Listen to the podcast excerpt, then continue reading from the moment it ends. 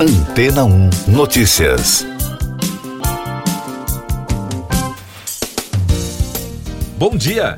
De acordo com um novo estudo divulgado pela rede BBC, caçadores-coletores da Era do Gelo que viviam em regiões da Europa usavam pinturas rupestres para registrar informações sobre a vida de animais.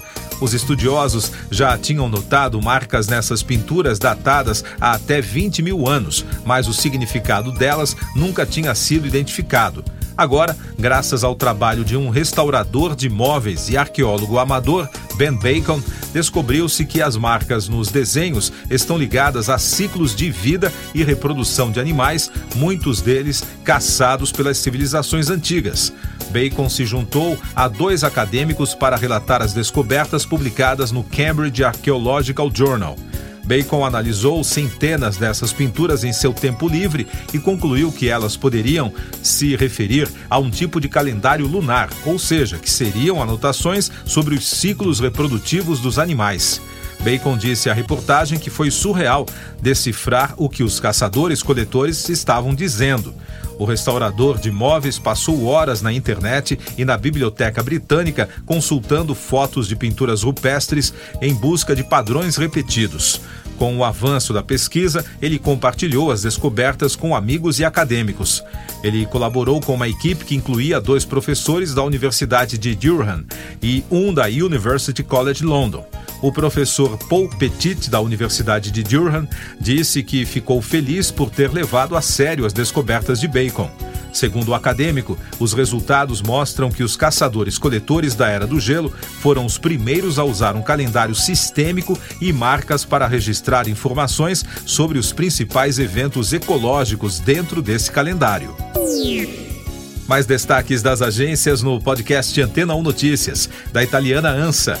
O presidente da Argentina, Alberto Fernandes, convidou os presidentes dos Estados Unidos, Joe Biden, e da China, Xi Jinping, para participarem da sétima cúpula da Comunidade dos Estados Latino-Americanos e Caribenhos. A CELAC ocorre no dia 24 de janeiro em Buenos Aires.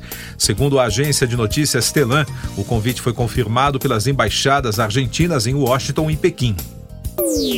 Outro destaque da italiana, a Organização das Nações Unidas anunciou nesta semana que o general brasileiro Otávio Rodrigues de Miranda Filho será o novo chefe da missão para a estabilização na República Democrática do Congo a partir de março.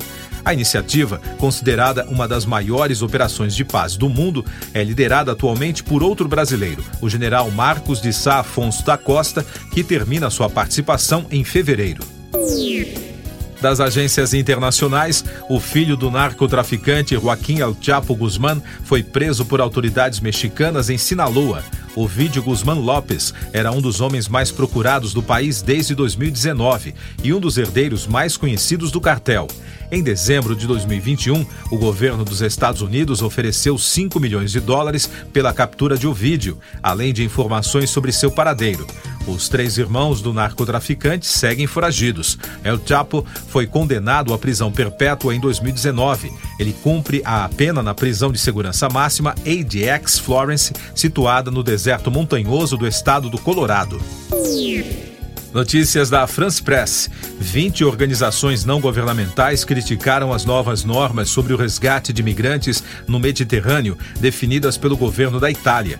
De acordo com especialistas na questão, as medidas contrariam o direito internacional e vão provocar mais mortes. O novo decreto limita o número de pessoas que podem ser socorridas, informaram as ONGs.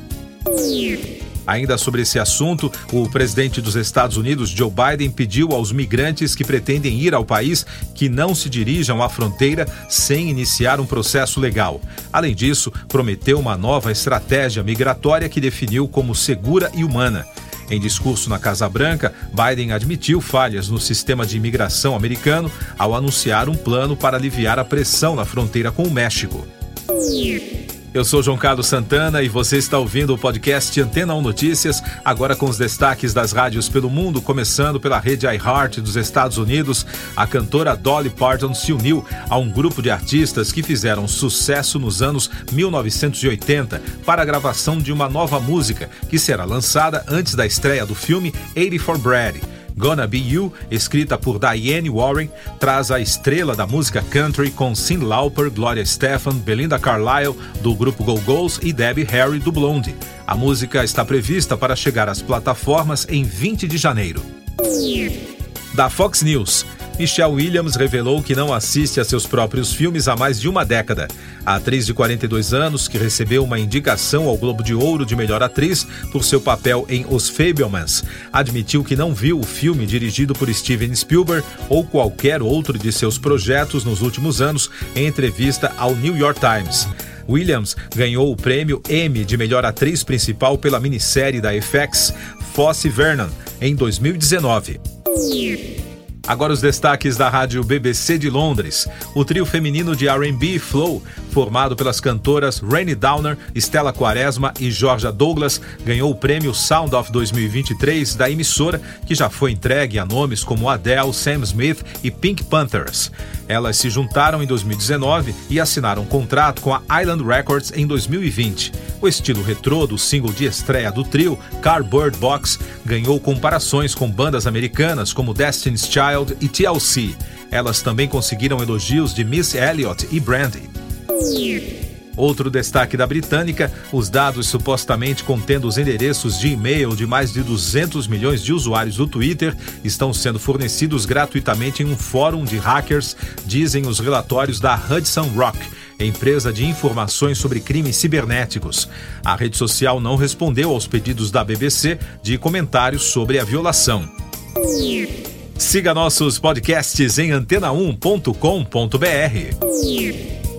Este foi o resumo das notícias que foram ao ar hoje na Antena 1.